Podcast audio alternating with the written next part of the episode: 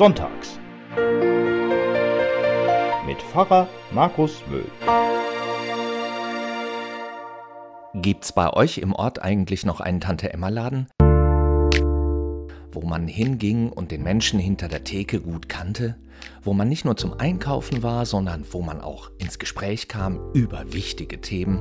Hör mal, wie geht's denn Tante Elsbeth? Was macht dein Vater jetzt eigentlich? Ist die Gundel schon wieder in Urlaub?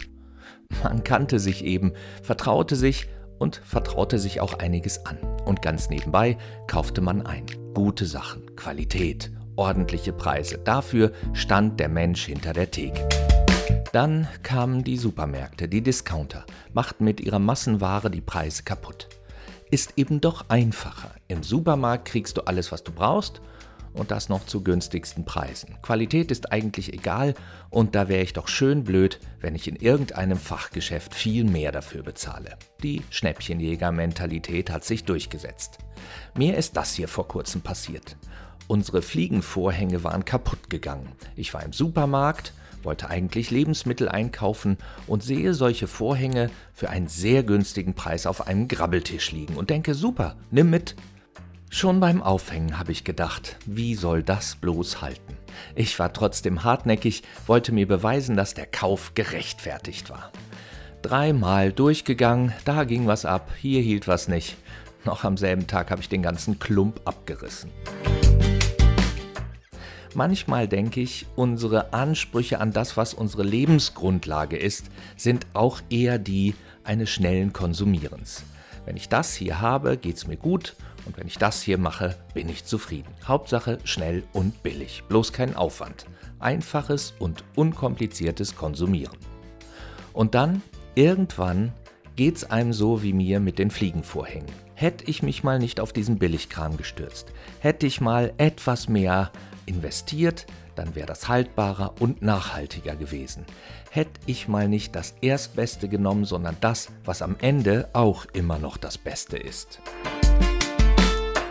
Deshalb verstehe ich eigentlich gar nicht, warum für viele Menschen der Zugang zum christlichen Glauben so schwierig geworden ist und nicht mehr selbstverständlich.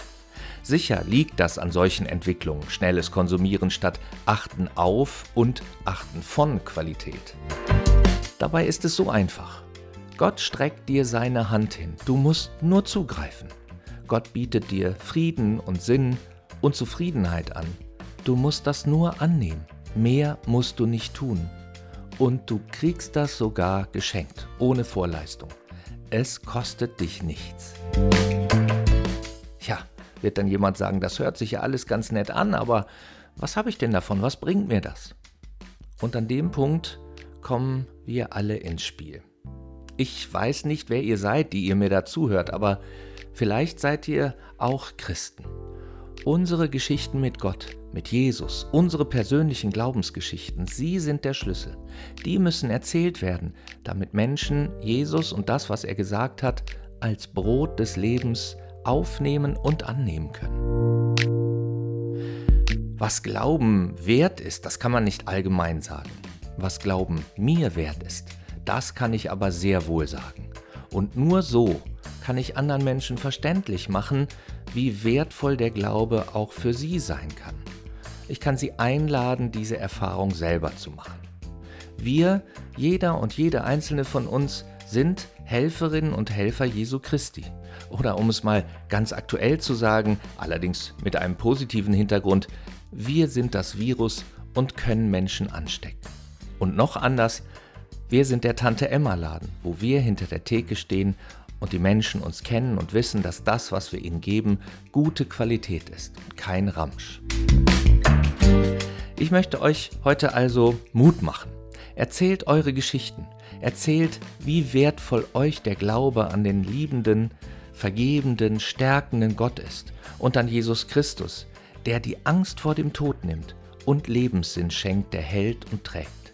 Nur so wird der Glaube wieder etwas, dessen Wert erkannt wird der nicht auf den Wühltischen der Sinnangebote als Ladenhüter verkümmert, sondern ganz vorne im Schaufenster steht und die Menschen anzieht und fasziniert.